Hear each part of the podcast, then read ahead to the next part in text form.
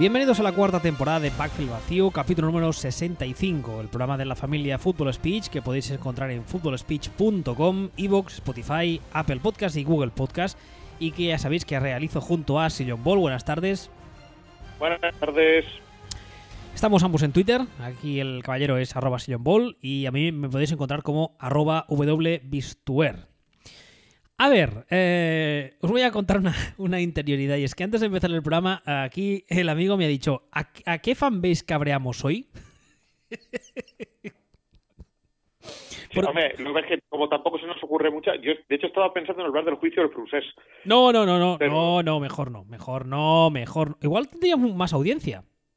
Bueno, da igual, da igual, no, no he dicho nada. Ah, no, que sí, si es que además es que yo lo tengo súper claro, porque estaba pensando, lo estaba hilando con los Dolphins y estaba diciendo... Ah, sí, es que es, es, muy, es muy evidente. Tú no te imaginas una situación en la que llega alguien a la oficina de los Dolphins y dice tenemos que hacer un tanking, tenemos que hacer lo del proceso este que están haciendo, que han hecho los 49, digo los que han hecho los 76ers y que han hecho los Browns, y el becario apuntando en una libreta corriendo. Imitar el proceso. Irse a mirar en Google, imitar el proceso equivocado. Lo, lo, estoy viendo, me, me, puedo imaginar esa situación en los Dolphins. Y, y, cualquier día de estos, en el halftime show de un partido cualquiera de los Dolphins, uh, Castellés. Por, por, por, probablemente. Con la, con la, con la fascia esa del, del, verde aguamarina que llevan los Dolphins. O incluso, o, incluso los guardas de los Dolphins atizando a sus propios aficionados y diciendo a la directiva, lo hacemos por vuestro propio bien para que nos detenga por sedición. Pero bueno, cosas de esas. Eh, vamos a correr un tupido velo. A ver, el primer tema de hoy. El primer tema de hoy. Uh, como siempre, yo creo que el titular se explica por sí solo. Uh, deberías haber cogido la pasta DAC. No sé si os acordáis que la semana 2, semana 3, cuando había jugado solo ante los Giants, ante Washington, ante Miami, dijimos que le quedaban algunos partidos complicados y que mmm, Jerry Jones estaba jugando un juego que le podía salir muy mal o que como todo apunta le podía salir muy bien. El juego era el siguiente. Dejar que, sabiendo que los rivales que tenía en esos momentos eran rivales de poca entidad, dejar que fueran pasando las semanas a ver si Dak se caía por su propio peso, o más bien dicho, volvía un poco a la realidad, y entonces esas ínfulas económicas que parecía que tenía hace unas semanas, digamos que se rebajaban por sí solas. Yo creo que de, Jerry Jones se puede decir muchas cosas, muchas, eh, no todas buenas, ni muchísimo menos, pero de tonto no tiene un pelo.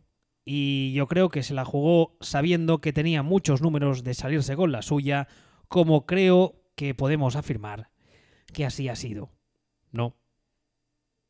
Hombre, no sé. Yo no sé tanto si, si Jerry Jones ha sido listo o, o Dak Prescott ha sido extremadamente imbécil.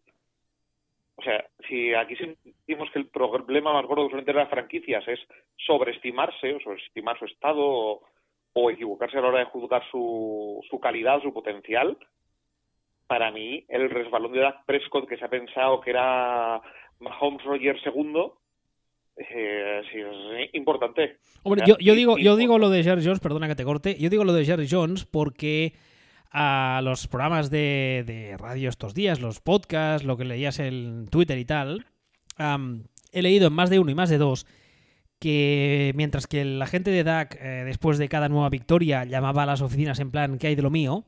El primero que decía, no hay, no hay prisa, ya lo haremos, era Jerry Jones. Y insisto, le podría haber salido muy mal la jugada, porque si ante Green Bay Dak se pega un partidazo, luego vienen los Jets y les gana, y esta semana, que todavía no ha jugado, no, no ha pasado ante Filadelfia, tiene un resultado también positivo, pues la tontería le podría haber salido por un pico. Pero bueno, aguantó.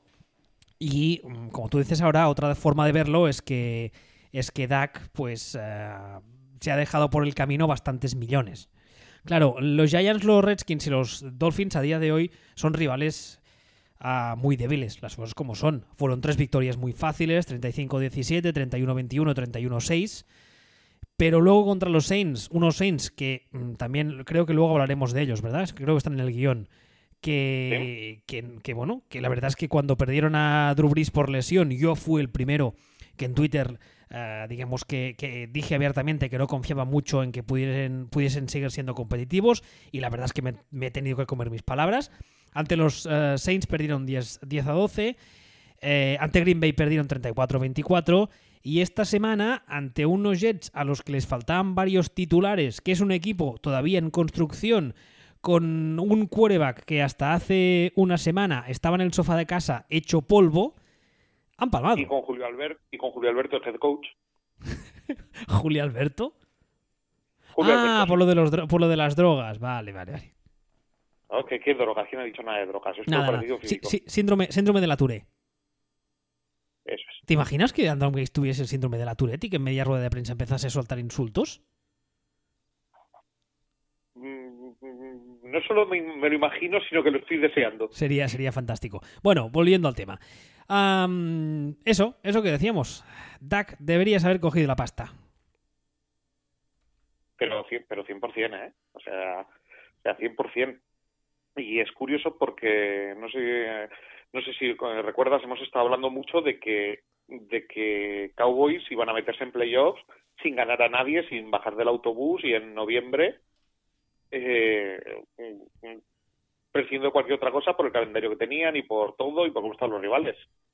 Pues claro, lo que no estaba, por ejemplo, en mis eh, pronósticos o en mi o en mi mente es que pudieran llegar a perder con los Jets. Claro, a ver si a lo tonto la harían parda, porque este este año, yo para mí este este sí es el año que o se meterá en playoff bien o Garrett se va fuera, por ejemplo. Es una de las, de las cosas que está sonando estos días, ya sabéis que la prensa de, Dallas, hemos hablado muchas veces de ella, es, eh, es, especialmente agresiva y en especial después de este partido de, los Jets, la derrota ante los Jets, 22 a 24, todas las miradas se centraron en, en Garrett. De hecho, ya pasó la semana pasada con la derrota ante Green Bay y Jerry Jones tardó 0,3 segundos en salir a decir que ni hablar, que si alguien apostaba, creo que su, frase exacta fue si alguien apuesta porque porque despidamos a Jason, eh, que siga esperando, o que ha apostado mal o va a perder, algo así. Y esta semana, evidentemente, después de una segunda de una tercera derrota, han vuelto a salir los rumores. Eh, muchas veces hemos hablado también de este tema, me estoy desviando un poco, no es tanto de Dak como de los Cowboys en general, y yo sigo pensando que eh, Jason Garrett a nivel de play call es un tío bastante limitado. De hecho, creo que este año la ofensiva había empezado mejor porque el coordinador ofensivo eh, estaba funcionando. Pero, eh, bueno, estaba, por eso he dicho estaba, pero siguiendo con Jason Garrett, yo siempre he dicho muchas veces que es el entrenador perfecto para Dallas. Quizá no es el que quieren, pero sí es el que necesitan. Porque es un tío que es un bálsamo. O sea, le ves, le ves a él su forma de actuar y es que es el tipo de entrenador que necesita Dallas. ¿Tú te imaginas un... Uh, por ejemplo, ahora que está sonando para Washington, no sé hasta qué punto es verdad. Está sonando Rex Ryan. ¿Tú te imaginas a un perfil Rex Ryan en Dallas? Mm, no, no, pero vamos a ver. También hay que tener en cuenta que, a ver, si Jason Garrett en el fondo no deja de ser el del bosque pelirrojo, por decirlo de alguna forma, y supongo que esta referencia la coges hasta tú. Sí. Eh, gestor de grupos. Gestor de grupos, sí, por decirlo, por decirlo de alguna forma, o gestor de egos, casi más, o una cosa así. Eh, la cosa es que Del Bosque ganaba cosas. del Bosque gestionaba los egos y ganaba cosas. Garrett gestiona los, gestiona los egos, es que en realidad no ha conseguido resultados. O no ha conseguido grandes resultados. Está en la zona de ni fu ni fa siempre siempre, siempre, siempre, siempre, siempre en esa zona de, bueno, casi a lo mejor sí, pero no, pero esto, pero lo otro.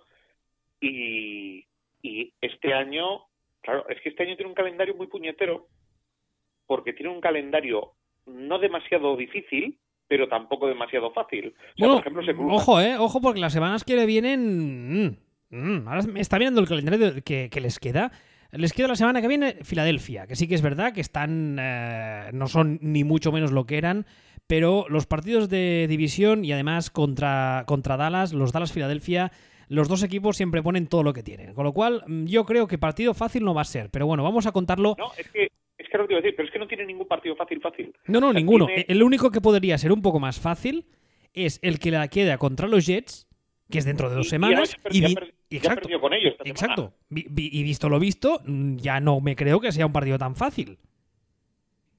Claro, entonces porque se cruzan además con la NFC Norte este año, que la NFC Norte lo que tiene este año es que Son defensas. probablemente ten- No, y no solo eso, probablemente tenga el mejor mm, cuarto equipo de, de toda la liga. O sea, eh, no hay un solo partido fácil en- contra la NFC Norte. Sea, los Lions, que probablemente sean el peor equipo de la división, serán el, el peor equipo más rocoso de toda la liga, seguramente. Entonces, eh, tienes esto, tienes los partidos divisionales. eh, No, no, a ver, mira, un repaso muy rápido de lo que les queda. Filadelfia, lo que decíamos ahora. Los Jets otra vez, lo mismo, que en principio era un partido más fácil, pero esta semana ya hemos visto qué ha pasado. Minnesota, Detroit, New England, Buffalo y Chicago. Ah, perdón. Y luego, y luego les queda a LA, que me imagino que deben ser Rams, no lo especifica, espérate. LA Rams, Filadelfia otra vez y Washington. O sea, en principio, el de Washington eh, debería ser asequible.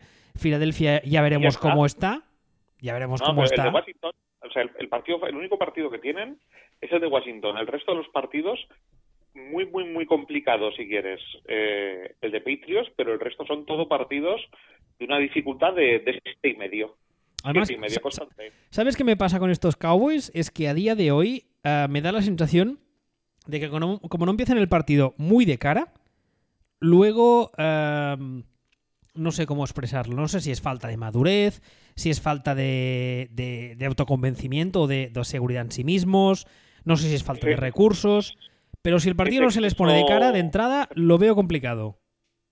Es, para mí es exceso de tener que poner el balón en manos de Dak Prescott, no en situaciones ventajosas.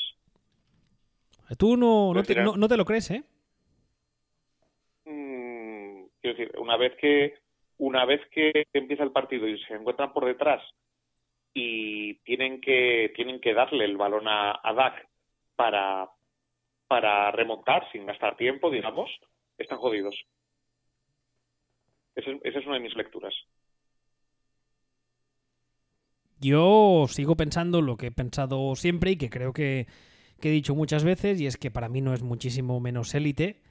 Es un tipo que sí que es verdad que, volviendo a lo que decía un poco antes de Garrett, pero con, con, con mejores eh, con mejores habilidades individuales en su parcela, que en su caso es la de quarterback, creo que no es tan malo como Garrett como head coach, él como quarterback, pero sigo creyendo que no es ni muchísimo menos el quarterback de élite que nos han intentado hacer creer.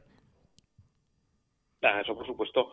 Bueno, y aparte también hay, otra cosa, es, es, es algo que, que escuché en una tertulia en Estados Unidos que no se me había ocurrido, y era que realmente el coordinador ofensivo de los Cowboys mm, no es alguien, es alguien que ha salido de la nada.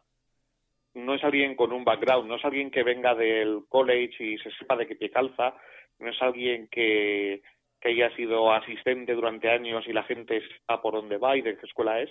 Bueno, ojo, Y ojo que- con eso, ojo con eso porque eh, en el partido ante los Saints, los coordinadores de los Saints dijeron que se fueron directamente a buscar todo su, todo su tape de cuando jugaba en Boise State, que jugaba una, una ofensiva bastante particular, por así decirlo, bastante, entre comillas, moderna, y fue una de las claves, según ellos, para pillarles en ataque.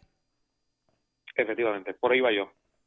Que, que no tenía mucha historia, mucho tal, mucho cual. En el momento en el que han empezado a tener algo de tape de, del coordinador en, en la NFL o han empezado a ir a buscar ya con tiempo en sus historias en la universidad, le han cazado. Entonces, no sé hasta qué punto eso es cierto, es real, pero sí que sí que es verdad que yo eso, ese mismo comentario que estás comentando es lo que es lo que yo he escuchado y, y realmente es que parece, es creíble. Da, da la sensación de que eso tiene fundamento. Pues veremos qué pasará con los Cowboys, pero Cowboys que hace 15 días te, decía yo que iban a se iban a meter en playoffs sin bajarse del autobús y sin ganar a nadie y sin tal, sin cual, siendo solamente bien, a ver si vamos a haber estado diciendo que eran bien y son ligeramente mal y ese ese matiz de un poco arriba, un poco abajo, con el calendario que tienen, les va a convertir en un equipo de, de 5-11. Es curioso porque una, una vez más, estamos eh, todavía no, no, quedan dos semanas, pero bueno, estamos entre comillas casi a media temporada. Y una vez más, los Cowboys pintan que cuando termine el año puede ser eh, explosión total, en plan quemarlo todo. Que luego igual no acaba pasando, ¿eh? Pero ya nos ha pasado varios años, desde que hacemos el programa, que, que, que, la sensación esa de que cuando termine la temporada veremos qué sucede, porque puede ser el caos absoluto. Jerry Jones cortando cabezas a punta pala y medio roster a Dios y esas mandangas, ya hace varios años que nos pasa, es muy curioso. Sí, pero al final Jerry Jones, con todo... No lo hace. No lo hace y lleva años aguantando a Jason Garrett. O sea, estás, ha sufrido un proceso de de jesusgilización, por decirlo de alguna forma, y, y, lo que es rebanar cabezas de entrenadores, ¿no? O sea, le, le, gusta Garrett, o está cómodo con Garrett, o le gusta tener un head coach que le diga sí a todo. Yo creo que, que va más por ahí. Está cómodo en el sentido de que sabe que es un poco pelele, que su, su faceta de controlador de, como decíamos antes, de egos o de, vestuario, de personalidades, llamadlo como queráis, se le da bien y eso le permite a, a, a, Jerry Jones hacer lo que hace Jerry Jones. Es que el otro día no sé dónde lo escuchaba. ¿Cuántos owners conoces tú que por norma, antes del partido y después del partido, den rueda de prensa como si fueran el head coach? Ninguno. ¿Por orden, por orden alfabético? A ver. Jones, como Jerry. Fin. Ya no hay más. ¿no? Y eso son. Muchas gracias. Hasta aquí la lista de despedidos de la central nuclear. Exacto, es... exacto. Es que es que es el único, el único propietario de la NFL actual que sale a dar ruedas de prensa y hablar de temas uh, tácticos y temas del partido como si fuese un miembro del staff. Y es un señor que, evidentemente, sí, el club es suyo, es mi carter y si me lo llevo, ¿vale? Pero no es un miembro del staff. Es el propietario y tú coges a otros propietarios de la liga y les ves cómo funcionan y les ves eh, las declaraciones que hacen y les ves el nivel de, de, de no sé cómo decirlo, el nivel de, de, no me sale la palabra, de intervencionismo, ahora, de intervencionismo eh, que tienen con sus respectivos staffs y es que no hay ni comparación. Por eso, no. creo, por eso creo que Jason Garrett le viene bien en el fondo, ¿eh? En el fondo, en el fondo Jerry Jones no deja de ser el tío que se ha comprado el fútbol manager o el PC fútbol más caro del mundo, ¿no? Entonces, bueno, pues eh, bueno, que, que, sea feliz, pero mientras tanto pasa esto. Y, y, nada, y yo le comentaría a Dak Prescott, le recordaría que en los Vikings, en un añito y medio o así, eh, ya no estará Cousins probablemente, y los Vikings son aficionados a pagar morteradas a, a quarterbacks que no lo valen del todo. Que, que, que, que, vaya llamando, a ver. A ver, ¿te parece que pasemos al siguiente tema? Por supuesto. A ver, eh, el titular es Los Chiefs son los nuevos Packers. Yo creo que está bastante claro por dónde vas, pero si no, yo lo explico y si me equivoco, tú me corriges. Un ataque estratosférico con un tío que lanza el balón que te cagas y al otro lado del balón tienen 11 conos. Fin. ¿Me he explicado bien? Más o menos. Un, sí, básicamente. Un quarterback generacional y con general, generacional quiero decir, tal vez el mayor talento de la historia que se ha dedicado a esto, mmm, con una defensa lamentable que parece que va a ganar mmm, más anillos que, que, que Sauron y pues que no y que resulta que que poco a poco, pues de repente lo miras y dices, ostras, el tío sigue siendo Dios, pero sigue jugando muy, muy bien, pero con esa defensa, esto no, ¿eh? va a ser que no, ¿eh? Va a ser que no. A ver si es, esto. Esta semana los Chiefs han perdido contra, contra los Texans. La verdad es que yo, que soy de los Texans, no daba un duro por este partido, ni muchísimo menos. Más que nada porque, ya lo dije antes del partido, a nivel táctico, Andy Reid eh, en cualquier día normal le da 1500 vueltas a Bill O'Brien. Pero claro, uh, hay un tema, y es que Deshaun Watson es muy bueno. Es extremadamente bueno. Yo creo que es un jugador que está muy infravalorado en esta liga. De hecho, saqué un tuit de la semana pasada que eh, Houston jugó contra Atlanta y ganó. El tuit dice lo siguiente. Eh, Deshaun Watson no ha sido saqueado ni una sola vez por la defensa de los Falcons y eso hace que sea solamente la segunda vez en su carrera que no recibe un sack en un partido. ¿Vale? Además, los Falcons solamente tuvieron un quarterback hit en todo el partido, lo cual eh, provocó que Deshaun Watson tuviese una actuación contra los Falcons bastante muy destacable. Esta semana la defensa de los Chiefs, eh, una semana más, pues como aquí contaba el amigo ahora, ha, hecho aguas. Y claro, cuando delante tienes un ataque que es... Eh, que, no, que no es explosivo o que se basa solamente en un jugador o que se dedican a correr el balón y ya está, pues puede ser que tengas números para pararles. Pero cuando delante tienes un quarterback que tiene tanto talento como el tuyo, quizá no tanto, pero casi casi, y que además tiene herramientas alrededor, que tienes a un receptor como, como a DeAndre Hopkins, que es de los mejores de la liga, y que encima, cuando están ellos en defensa, pues hombre, mancos no son, pues pasa lo que pasa. Y palmas. Y no hay tampoco que mm, activar todas las alarmas. Los Chiefs van 4-2, van primeros de su división.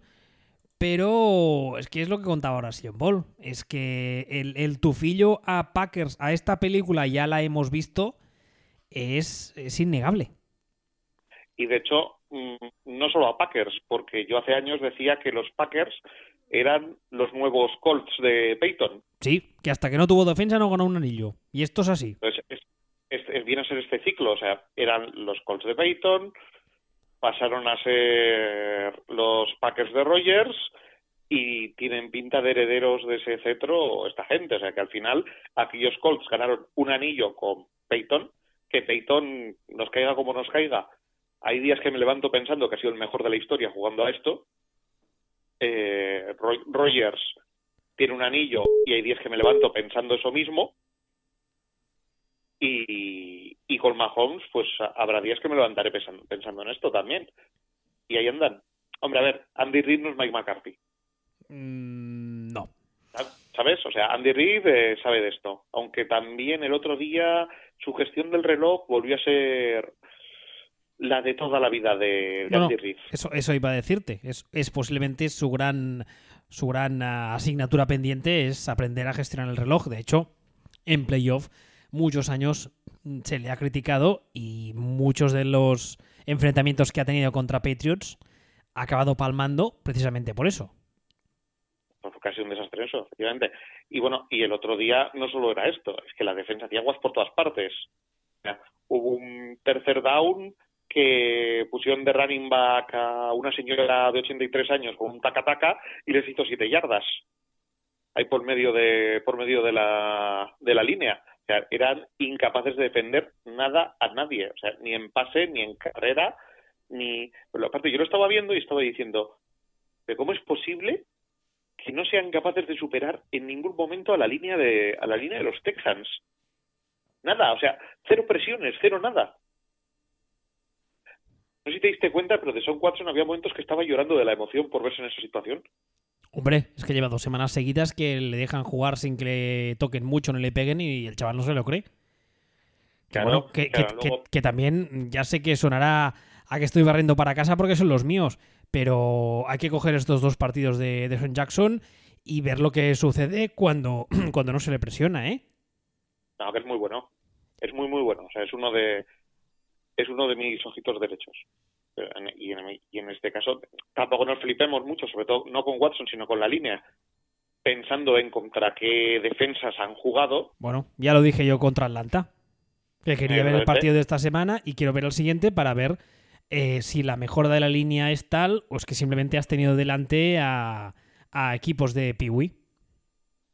Claro, al final dices, eh, la suerte, entre comillas, de, los Chiefs es que dices, vale, pero es que en la AFC, por orden alfabético también, como decíamos antes, equipos mejores que los Chiefs, que ves que estos Chiefs eh, imperfectos, por orden alfabético, Patriots, como New England, hasta aquí hemos llegado. Es que no, es que no hay más.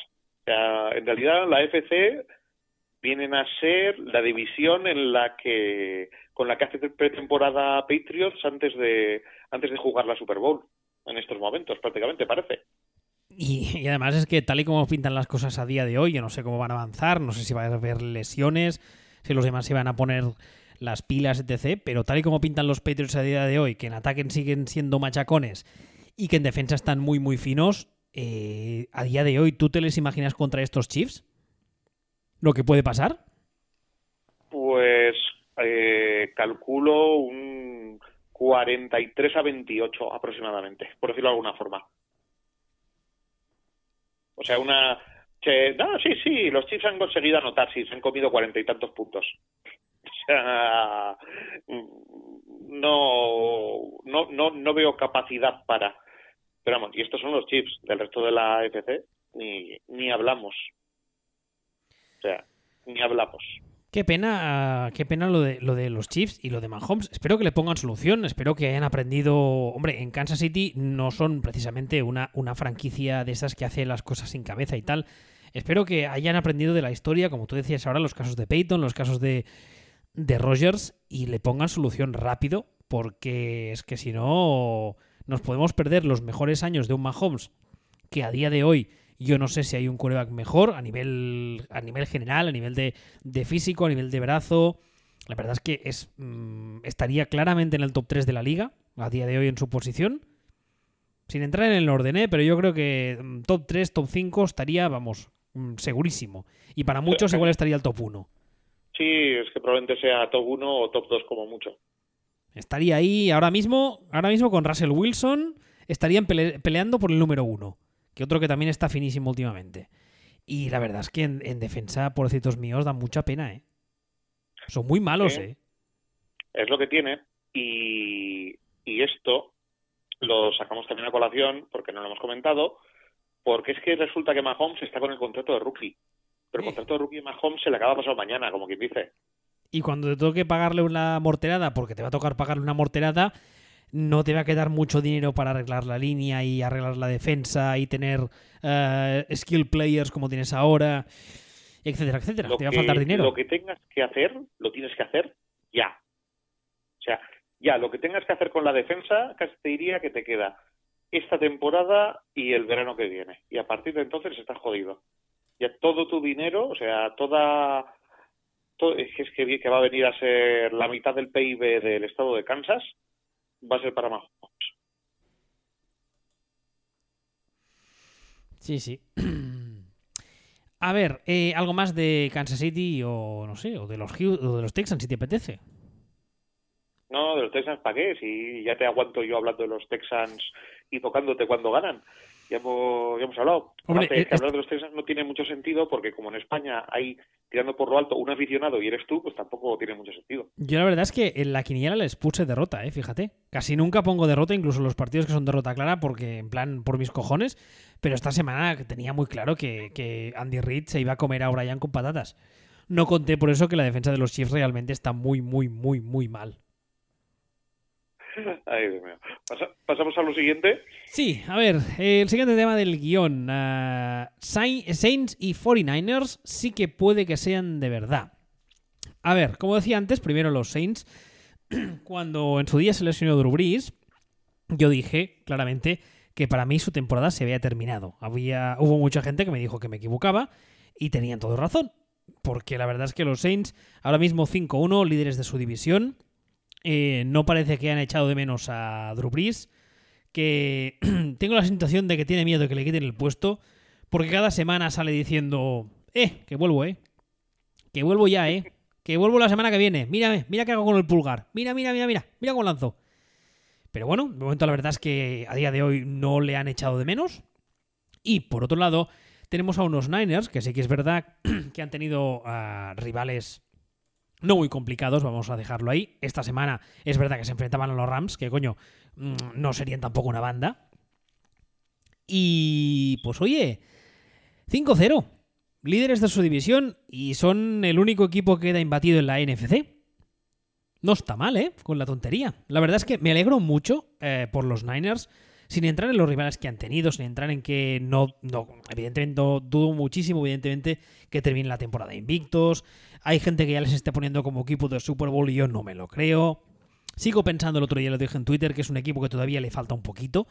Pero me alegro mucho porque esto da como una. como una capa de credibilidad al trabajo que llevan haciendo ya un par de años John Lynch como general manager y Shanahan Jr. como head coach. Me alegro muchísimo. ¿Por cuál de los dos quieres empezar? ¿Quieres empezar por los Saints? Podemos empezar por los Saints. O sea, podemos empezar por los Saints y podemos empezar por no solo el récord que tienen sin Breeze y todo esto, sino con a quién han ganado. Que creo que, que es casi más importante. A ver, espérate que te repaso agenda de los Saints. Los Saints han ganado a, a Houston, justito pero ganaron. A, perdieron contra los Chargers. Han ganado a Seattle. Han ganado a Dallas. Han ganado a Tampa Bay, que bueno, ese era de esperar. Y esta semana han ganado a Jacksonville. Mm, no, es que hayan, es que están yendo por el mundo ganando a los Dolphins y los Jets tampoco, ¿eh? O sea, no están ganando partidos que, que un buen equipo tiene que ganar, pero los están ganando. Hombre, eh, eh, los Chargers siempre son un rival, un rival complicado. Seattle, evidentemente, es un rival muy complicado. Dallas, eh, más de lo mismo. Además, les ganan, les ganan 12-10. A Houston, en casa de Houston, que ahora hablábamos de ellos, no son un roster precisamente fácil de ganar. Ya no digo equipo, digo roster.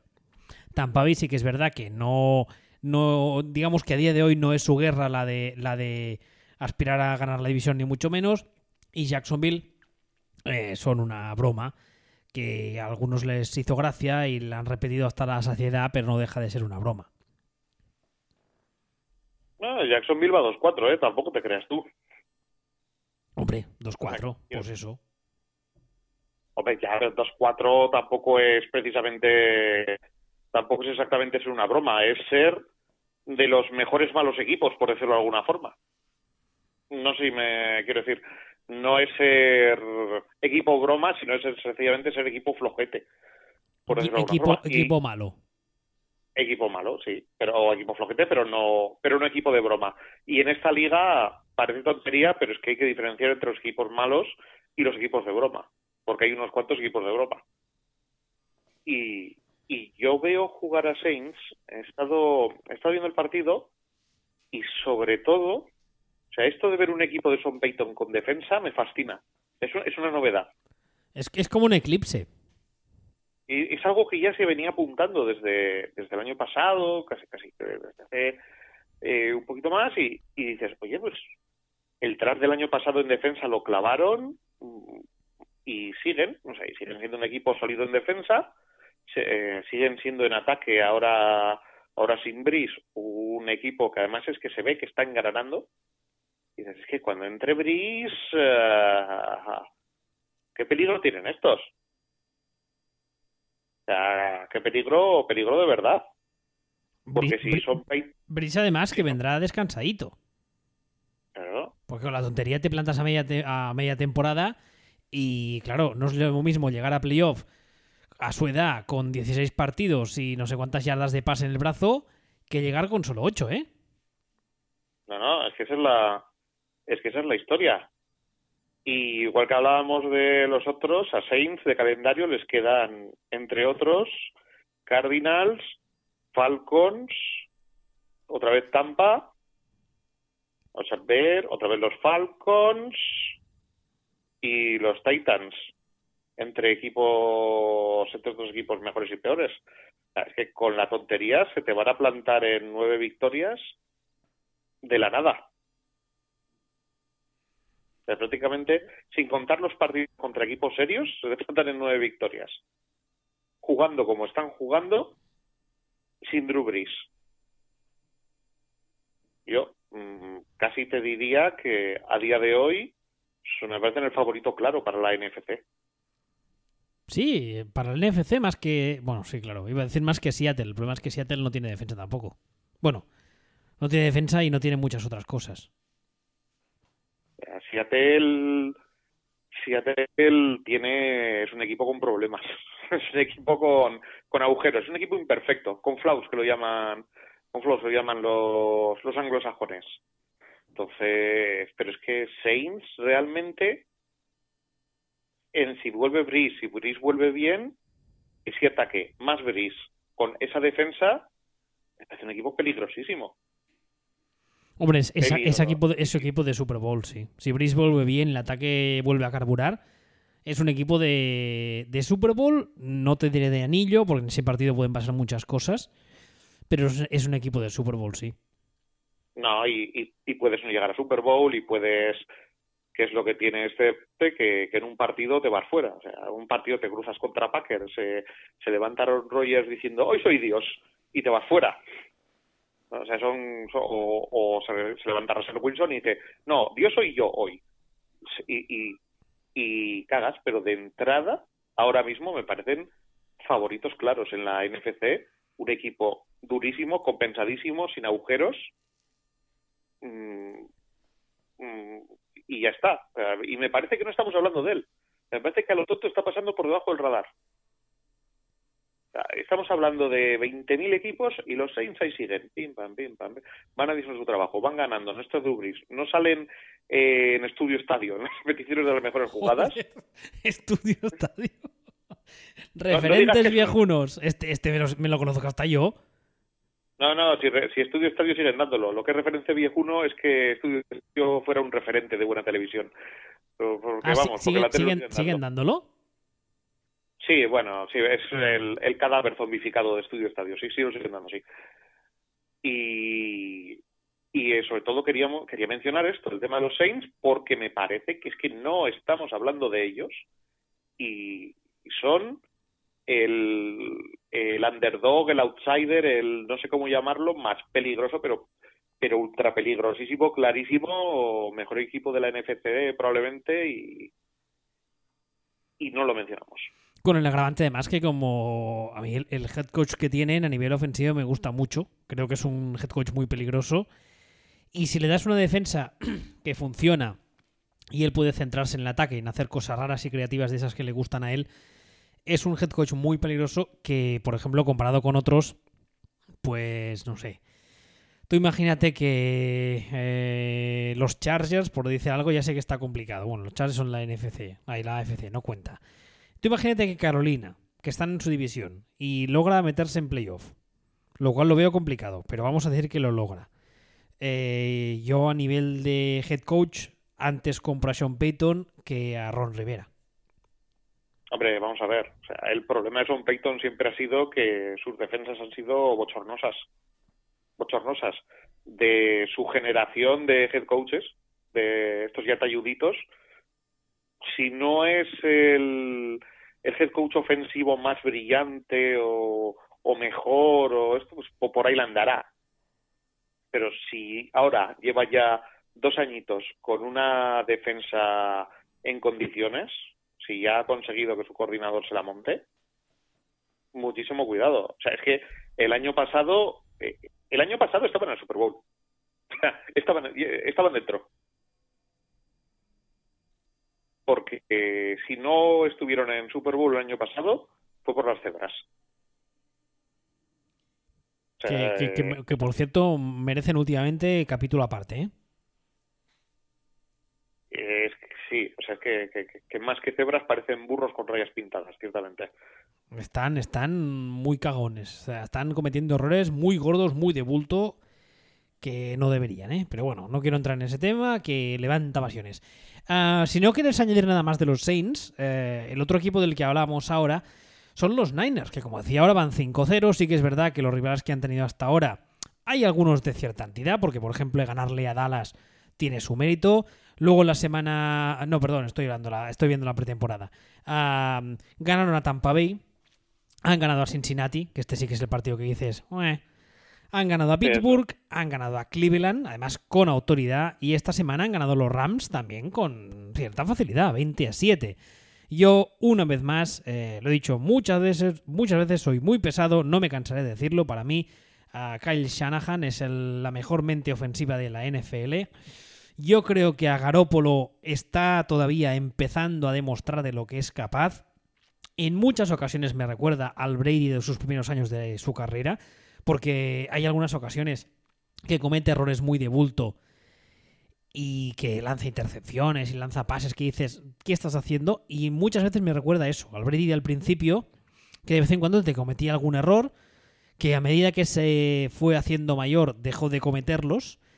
Y creo que Garópolo está en esa fase, en, esa fase de aprendiendo, cada semana va más. Está rodeado de un roster excelente, con, que está repleto además de gente que no sabes de dónde cojones ha salido, porque hay mucho mucha ronda baja lo cual también está muy bien porque significa que les pagas poco, al menos de entrada. En defensa finalmente están funcionando. Eh, la edición de Bosa en el draft fue, fue capital. Yo creo que le ha dado a la defensa otro enfoque completamente diferente.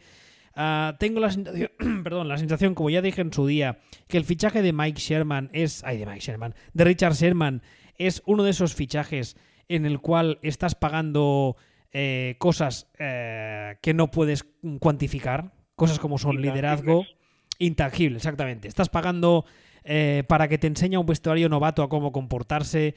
Estás pagando para que en las sesiones de film les diga las cosas que se ven solo con la experiencia. Estás pagando por la veteranía. Son un montón de cosas que luego en el campo quizá no se notan, pero es que además tampoco está jugando mal. Y es un señor que en su día mm, tuvo que recuperarse de un Aquiles para un cornerback que en el momento en que se rompió, creo que ya tenía los 30, si no recuerdo mal. Sí, por ahí andaba. Mm, yo creo que es, un equipo que está muy bien construido, eh, está muy bien dirigido, que yo creo que todavía no está ahí, por mucho que haya conseguido de momento un 5-0. Yo creo que lo que queda temporada tendrá algunas derrotas. No creo que vaya a tener ninguna derrota en plan 41-0 me extrañaría muchísimo, a no ser que haya una hecatombe en plan muchas lesiones y tal. Y yo creo que estamos empezando a ver lo que muchos nos temíamos con, esta dupla de general manager y head coach. Tienen un contrato, en su día se les, hizo, se les hizo un contrato a ambos relativamente largo, porque no es habitual un contrato de seis años para cada uno. Y yo creo que, oye, con unos Cardinals que a día de hoy no sabemos qué, con Seattle que siguen sin darle ayuda a Russell Wilson, con unos Rams que ya veremos, porque este año ya han empezado a ver que las cosas no son tan bonitas como parecían. Pues quién sabe tú, quién sabe estos Niners qué futuro, qué, les aguarda el futuro, pero de momento la verdad es que estoy, estoy muy contento por ellos y la verdad es que me gustan mucho como equipo. No sé a ti qué te parece. Hombre, a ver, nosotros nos pasamos todo el año pasado, que el año pasado fue horrible para Niners, nosotros nos pasamos todo el año pasado diciendo aquí, cuidado con los Niners, están poniendo a parir a, a Sanahan, está poniendo a parir a Lynch diciendo que no tiene resultados y tiene una epidemia de lesiones que parecen los Chargers. O sea, que, que están jugando con señores que han cogido por la calle diciendo, tú, tú mismo, ven para aquí, mira, ves esto, esto es un balón, yo te lo tiro, tú lo coges. Venga, titular. Estaban así. Pues, eh, el año pasado era un año que lo perdieron por eso, que perderlo por eso les ha supuesto conseguir a Bosa, que les ha tapado el problema que tenían el año pasado, que era que no tenían pass o sea, tenían una plantilla sin, mm, sin pass rushers y encima con lesiones. Bien, ahora mismo, un año después, han perdido un año, que es el del año pasado, pero tienen un pass rusher acojonante, han terminado de tunear todo todo el roster y el trabajo que hay detrás se estaba haciendo. Y decía, cuidado, cuidado, pues ha llegado este año y era, no se contaba con nadie, y claro, nosotros ya decíamos, cuidado, cuidado, cuidado, cuidado, cuidado, pues mire, cuidado, 5-0. Y no es un 5-0 de estos de, de aparente churro, es un 5-0 sólido. 5-0 sin, sin problemas. Y además, de hecho, también hace, hace unos meses, en pretemporada, leía una entrevista a, un grupo de scouts de, del NFL donde comentaban que no entendían la fiebre de los de los owners por Son McVeigh. O sea, Son McVeigh, un amigo de Son McVeigh, un tío que un día se tomó un café con Son McVeigh, uno que fue al cine con Son McVeigh coincidieron viendo una película, cuando lo que es dentro de los entrenadores, al que imitan y copian es a Sanahan no es el McVeigh, que es algo que también nosotros hemos dicho muchas veces, que, realmente el, árbol es Sanahan, no es un McVeigh, es de hecho Sanahan padre. Es que además hay, hay una, hay una cosa. ah, bueno, perdona, termina y, y luego comento una cosa de Shanahan padre. No, pues no, y iba a comentar pues un poco y, y aparte es que eh, una de las cosas que hace Niners que a mí me encanta eh, es demostrar algo de lo que siempre hemos hablado y no sé hasta qué punto es entendido eh, sobre las estadísticas avanzadas, sobre los running backs. Es que corre y se basa en el juego de carrera, pero lo, de hecho lo que hace es demostrar que se puede correr y basar en el juego de carrera con un running back cualquiera que saques de la calle. Lo cual, por cierto, hacía en su día su padre. Lo que es lo que es 100% Shanahan padre. Pero tú ves eh, realmente la ofensiva de, de Shanahan Jr. tiene mucho juego de carrera, tiene mucho de esto, tiene mucho del otro, pero está, está, está fabricándolo él a base de sistema, a base de línea, a base de dibujo. Lo, y esto que esto que quiere decir, precisamente la- el, el que tú puedas hacer eso es lo que hace que tú no tengas por qué gastarte dinero en un running back porque eh, no vas a sacar mucho más jugo de un running back caro que de un running back barato. No quiere decir que el juego de carrera no sea necesario, no sea importante, no sea tal, sino que tú puedes fabricar un juego de carrera con mucha más facilidad de la que puedes fabricar juego de pase. Y esto, y esto Niners lo están demostrando muchísimo y todos los días.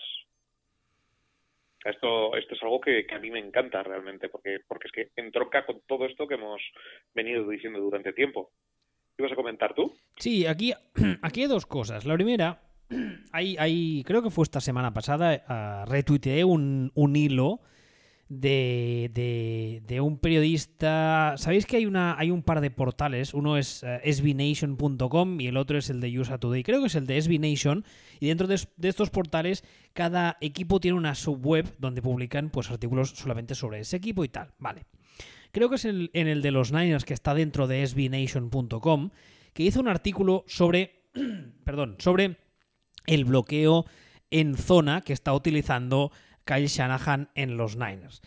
Este bloqueo es la, base de la ofensiva que durante muchos años Shanahan padre en Denver utilizó para, eh, de hecho, a los que llevéis poco tiempo en esto no os acordaréis, pero los que llevamos un poco, eh, era además cuando empezaba todo el boom de las fantasies, y era un poco una coña recurrente el decir, ¿quién tiene de running back este año eh, Denver? Tal, no sé quién es, pero me da igual, porque va a pasar de las mil yardas. Y eso fue durante varios años que cogiese a quien cogiese, pasaba de las mil yardas, porque la base de ese sistema era eh, un bloqueo en zona, que además es un bloqueo que es muy bonito de ver, es cuando, mm, simplificándolo mucho y evidentemente sin imágenes, eh, para que os hagáis una idea, es cuando la línea ofensiva bloquea en diagonal. ¿De acuerdo? El, si tú tienes, por ejemplo, el center, el center va a bloquear, por decir algo, en diagonal al tío que tiene a la derecha. El guardia, el tackle, igual todo el mundo. Entonces, el hombre que va a bloquear en diagonal a su derecha o a su izquierda y no encuentra a ningún hombre en primer nivel, sube directamente a segundo nivel. Es eh, un tipo de bloqueo para el que necesitas un tipo de línea muy específico, porque a veces el tipo de línea grande y pesada de toda la vida es una línea mucho más rápida y ligera y ágil, ¿vale? No solo para poder moverse en lo que se llama movimiento lateral de forma, de forma rápida, sino también para poder seguir en el segundo nivel, salir en pull, eh, correr por delante del corredor, que el corredor pueda correr detrás de tu espalda, etc. Pero es que además eh, hay una cosa que hay mucha gente, si nos escucha, y, y me consta que es así, mucha gente que no lleva tampoco mucho siguiendo este deporte. Shanahan padre en su día es un señor que consigue, empieza a conseguir su fama en la NFL siendo el coordinador ofensivo de los Niners, como son las cosas, de los Niners ah, de la post-era, por así decirlo, Bill Walsh. Y es un señor que empieza a hacer su fama siendo el coordinador ofensivo de los Niners con Steve Young. Entonces. Entonces lo que hace eh, Shanahan padre es coger toda la filosofía ofensiva de la West Coast Offense, estamos hablando de principios medianos de los 90, o sea, la, la dinastía Niner está todavía terminando, empezando a terminar, pero todavía está en pleno apogeo, Y lo que hace es coger todos esos eh, conceptos ofensivos y darles una vuelta de tuerca, añadiendo una serie de movimientos de carrera del quarterback, como son las rollouts, las bootlegs, las quarterback skippers, etc. Lo que luego, cuando se va a Denver, se encuentra con un señor que se llama John Elway, al que no se le daba nada mal correr, y entonces aplica todos estos conceptos se encuentra con John Elway y digamos que se produce la tormenta perfecta y explota el ataque de Denver. Entonces lo que hace Shanahan Jr. es, habiendo vivido y habiendo mamado esos conceptos desde que es un niño, que además son conceptos que ha llevado ahí donde ha ido y como hemos dicho muchas veces, ha hecho funcionar ahí donde ha ido. Porque una cosa que también repito mucho y no me cansaré nunca de repetirlo, es un señor que en su, en su día hizo rendir a Matt Shop. Le hizo Pro Bowler, un tipo tan inútil como Matt Shop. ¿Vale? Shanahan Jr. Sí. No, te, iba a decir solamente recordemos el, año de ataque de los Falcons, el que llega al Super Bowl. Exactamente. Con Shanahan de coordinador. Exactamente. Pues el señor lo que hace es coger todos esos conceptos que eran de su padre, que a la vez eh, su padre los cogía directamente de la West Coast Offense, y lo que hace es actualizarlos y adaptarlos al roster que tiene. Digamos que en este deporte muchas veces se dice, no, está todo inventado. Lo que pasa que, eh, insisto una vez más, Shanahan Jr. es un tío que para mí es la mejor mente ofensiva de esta liga a, día de hoy. Es un señor que lleva muchos años picando piedra. Es un señor que tiene. Eh, se suele decir también eso de la de e, e, NFL royalty, ¿no? Es, de realeza NFL. Es un señor de, familia de, de familia de NFL. Eh, y yo creo que los Niners, como decía antes, se ha dado el escenario perfecto. Han encontrado un owner que durante muchos años también se cargaba a head coach cada tres meses y que llegó un punto en el que dijo, vale, yo entiendo que hasta que no contrate a alguien competente y le deje trabajar, no vamos a salir de este agujero. Y encima se le ha dado un general manager con el que, pese a que todos los rumores dicen o decían que se llevaban a matar, los que les conocen bien dicen que se entienden la perfección y eh, pues la cosa está funcionando y yo creo que va a funcionar más. Por cierto, otro detalle eh, interesante, John Lynch, que en su día tenía fama de ser un defensa súper duro, que lo era, y de ser el típico que solo pegaba, etcétera, etcétera, etcétera, es un señor que es graduado de Stanford. Y su padre es eh, congresista, creo recordar. Y dicen los que le conocen que tonto no tiene un pelo. Luego, porque muchas veces nos quedamos con la imagen esta de exjugador que pasa a ser tal. Y claro, lo fácil es decir, no, pero es que este ha llegado a esto porque, claro, porque en su día era exjugador y el propietario de turno se ha creído que por eso ya sabe. Pero es que a veces hay algunos que son exjugadores y que también saben. Y yo creo que John Lynch, pese a la falta de experiencia que todavía tiene, porque no nos engañemos, llevan el cargo tres años o dos años y medio, eh, es un tipo que está haciendo un grandísimo trabao y, lo puedes ver, eh, tanto, tanto lo de Shanahan como lo de Lynch, lo puedes ver en el hecho de lo que decíamos también ahora, que es que hay mucho personal en este roster, personal que está siendo o titular o jugadores de rotación con importancia eh, en, el, Game Day, que son tíos que no sabes de dónde han salido. Que eso también era muy, muy del padre de, de Shanahan, padre. Que te drafteaba un tío de vete a saber tú dónde y te lo hacía jugar y rendía. Y yo creo que estos Niners, para entenderles, hay que entender todo eso. Hay que entender de dónde venimos, eso que se suele decir, ¿no? Que para entender eh, el presente hay que, hay que conocer el pasado o algo así, ¿no? Es así el, refrán. Sí, sí. Y nada, y, después de este speech ya me callo. Adiós. no, si al final es, un poco lo que has dicho tú. es, eh, es curioso que, que de estos Niners, o sea, que sea la misma franquicia en la que alguna vez ya hemos comentado que, que Shanahan con Steve Young crear el, por decirlo de alguna forma, primer ataque moderno, o sea, el primer quarterback moderno con el primer ataque, digamos, actual o, o realmente parecido a, a lo que se juega ahora. Y hemos dado toda una vuelta y ahora está su hijo haciendo haciendo eso, sublimando, sublimando eso. Y es curioso porque el año pasado también, ahora que hablabas de John Lynch, hace, que no hace ni un año, la, misma gente de Niners me decía que, que Lynch era un desastre, que, que todo no iba, que, que, no, que, perdían partidos, que qué pasaba, que tal. Y dicen, vamos a ver, que es que tenéis 10.000 lesiones, tenéis esto, tenéis lo otro. Es que es normal. O sea, que, que, que a veces las cosas pasan.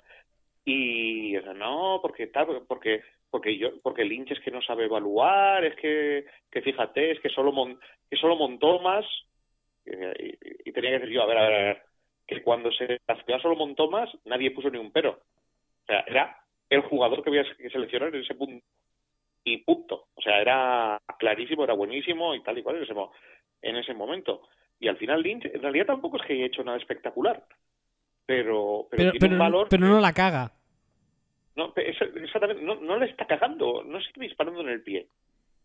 Entonces, realmente ha habido, ha habido veces, ha habido operaciones que ha hecho que daba la sensación de que él estaba ahí apoyado en la pared y ha venido alguien a decirle, oye, te tengo esta, tengo esta oferta demencial y absurda para ti. Y el otro solo había hecho, lo único que había hecho era encogerse de hombros y decir, vale, dame, pues vale. Pero eso ahora mismo en este NFL es un valor. Y el hecho es que están construyendo bien, están haciendo bien, Shanahan, Shanahan va bien y es que están es que están funcionando y funcionan y no no da la sensación de que estén 5-0 porque no ganan a nada, porque no ganaba nadie, o de que estén 5-0 de churro, o de que estén 5-0 porque, madre mía, los árbitros en Lambo, o sea, no, o sea, están donde están decididamente. O sea, de hecho, tú miras ahora mismo por, por DVOA, por, por ranking estadístico de equipos, y en la liga viene a ser Patriots, Niners, cerquita, después el vacío de la inmensidad cósmica de billones de eones y océanos de tiempo, y luego y el resto. O sea, Niners estadísticamente están mucho más cerca de, de Patriots, pegaditos, que del tercero. Ojito con, ojito con estos, que también, igual que decíamos de Saints que no se habla, de Niners hablamos diciendo, sí, bueno, pero ja, ja, ja, ja, ya caerán.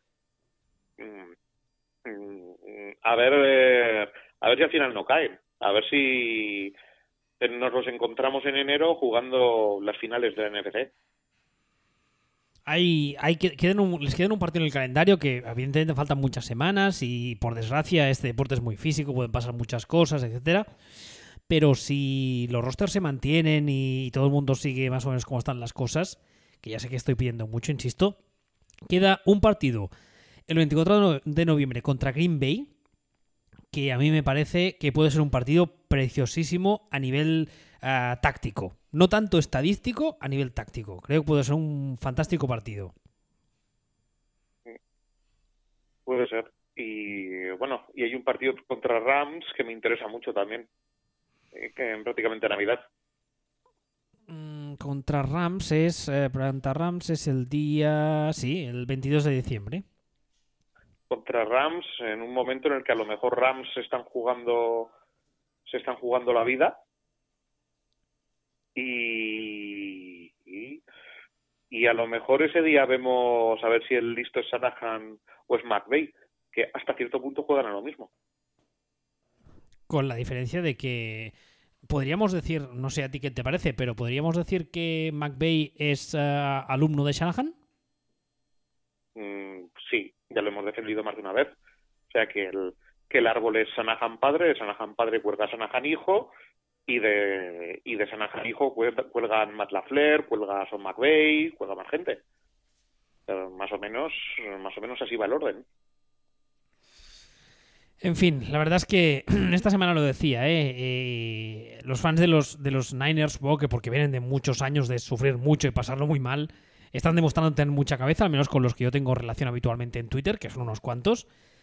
Y, evidentemente hay que ser, hay que ser eh, todavía cauteloso y hay que ir con cuidado. Pero pintan muy bien estos Niners, ¿eh?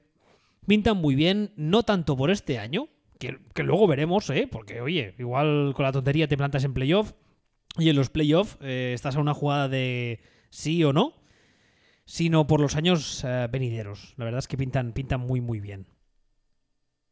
Pues sí, la verdad. ¿Algo más? ¿Quieres añadir algún tema más? ¿Algún equipo más? ¿Quieres enfurecer a alguna fanbase? ¿Insultar a alguien? Nada, pedir disculpas a la gente de los Lions y tirar para adelante. espera, espera, espera. ¿Cómo es eso? ¿Cómo es eso? No, porque eh, no sé si has visto el, partido de Packers contra Lions, pero era entre que los Lions tienen esa capacidad inherente a pegarse tiros en el pie, que en realidad que es un equipo durete, pero no, no termina de ser un buen equipo.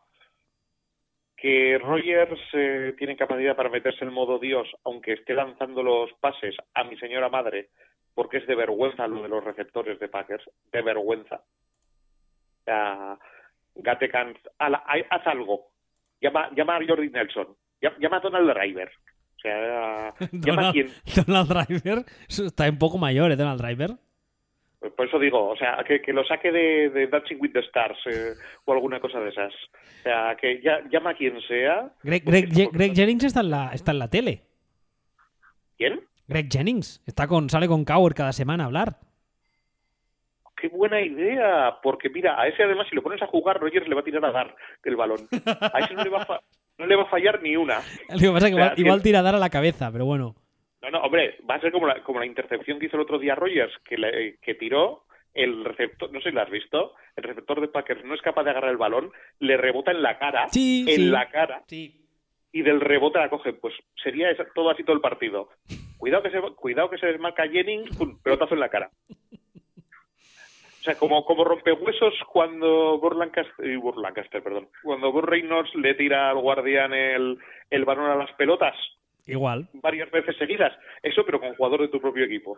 Mira, yo pagaría por eso. Yo ah. pagaría doble por el NFL Pass por ver eso. Ah, por cierto, eh, ¿soy el único que tiene la sensación que Matthew Stafford rinde pese a que no tiene a nadie que le ayude ni dentro del campo ni en la banda? Ah, yo no tengo críticas a Stafford, pero de verdad. Bueno, una cosa, eh, que además de todo lo que he dicho, los árbitros, los árbitros, los árbitros, el tema de ese partido.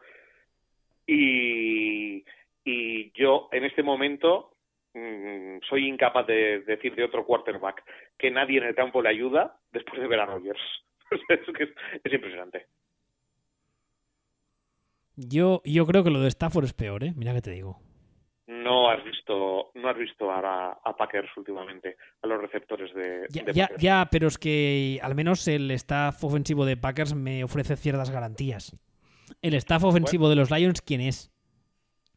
mira, parece tontería, ¿eh? pero es pero es cierto que, que con Matt LaFleur da la sensación de que de que por lo menos él mejor que Mike McCarthy en cuanto a trabajo ofensivo. Hombre, yo, yo, yo creo que sí, ¿no? Eso es la sensación que tengo y cosas más modernas y más creativas y, bien. Ahora, insisto, este partido, en concreto el momento en el que en el que, bueno, Davante Adams está fuera y Jerónimo Allison se va fuera y dices, dices, ¿cómo estarás para llevarte las manos a la cabeza porque Jerónimo Allison esté fuera? O, perdón, o, o Valdés Scanling. Y dices, ¿quién está, ¿a quién está tirando? ¿Pero qué receptores tiene? Al cadáver de Jimmy Graham que el mejor receptor que tienen Packers ahora mismo es Mercedes Luis, por Dios. Por cierto, ¿quién coño es el coordinador ofensivo de los Lions? Pues el año pasado se cargaron a Con Cooper, que era el que tenían, que era... Ya, ya. No, espera, lo estoy buscando, soy incapaz. Que era, que era, la. Ah, Darrell Beeble. Sí, y, y, mejor, ¿eh? También bastante, la sensación es bastante mejor que con Jimbo Bastante, bastante, bastante, bastante mejor. A ver, peor difícil, pero bastante, bastante mejor. Bueno, pues nada, eh, hasta aquí el programa de esta semana. Recordaros una vez más que nos podéis escuchar en Football Speech, estamos en Evox, en Spotify, en Apple Podcast, en Google Podcast y estamos ambos en Twitter. Este caballero es arroba Ball y yo soy arroba Hasta la semana que viene. Hasta la semana que viene.